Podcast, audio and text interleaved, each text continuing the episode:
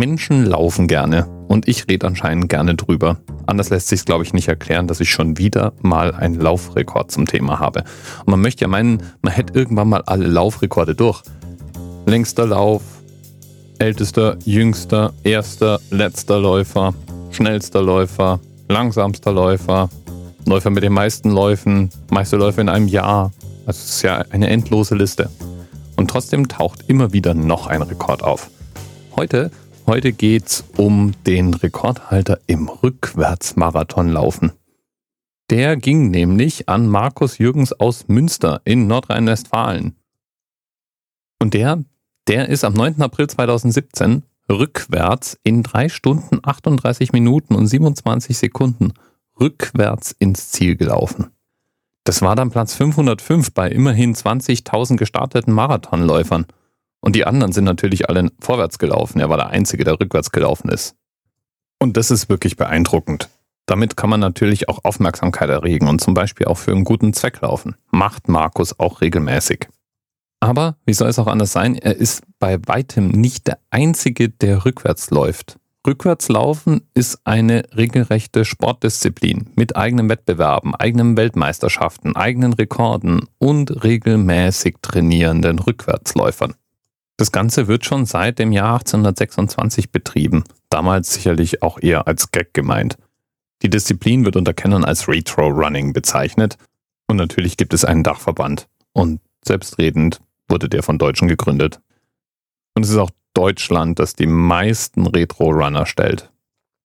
Nichtsdestotrotz hat der Sport einige Vorteile. Er wird zum Beispiel auch als Reha-Maßnahme bei bestimmten Verletzungen eingesetzt. Er verbrennt wohl nochmal mehr Kalorien als normales Laufen ohnehin schon und sorgt für seine unkonventionelle Haltung für ein verbessertes Körpergefühl, mehr Balance und allgemeine Stärkung der Muskulatur. Und als jemand, der jeden Tag fünf bis zehn Kilometer durch den Wald hechelt, muss ich sagen, dass es wirklich deprimierend ist, sich die Zeiten anzuschauen, die professionelle Retro-Runner da so hinlegen. Die meisten laufen rückwärts Zeiten, die ich vorwärts nicht hinbekommen würde. Zum Beispiel der Weltrekord im 100-Meter-Lauf rückwärts. 18 Sekunden. Mach das mal nach. Und es gibt praktisch alle Laufdisziplinen auch als Rückwärtsversion. So gibt es natürlich auch den 100-Kilometer-Lauf oder die 24 Stunden Rückwärtslaufen. Da liegt der Rekord im Moment bei 153,5 Kilometer. Meine Herren, 24 Stunden lang rückwärts. Bleibt eine praktische Frage. Beim Rückwärtslaufen muss man sich entweder arg verdrehen, um so einigermaßen wahrzunehmen, was hinter einem ist. Man kann natürlich auch eine schnurgerade, vorhersehbare, garantiert leergeräumte Strecke ablaufen oder das machen, was Markus gemacht hat.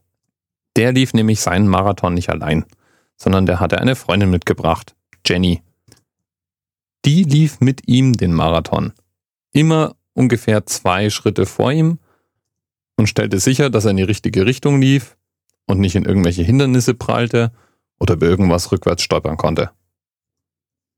Ja, und Jenny hatte die Startnummer 516 und damit auch den Themenanker für die heutige Sendung.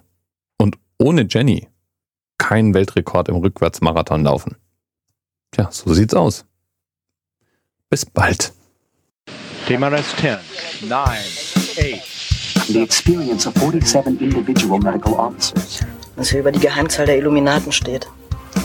Und die 23. Und die 5. Wieso die 5? Die 5 ist die Quersumme von der 23.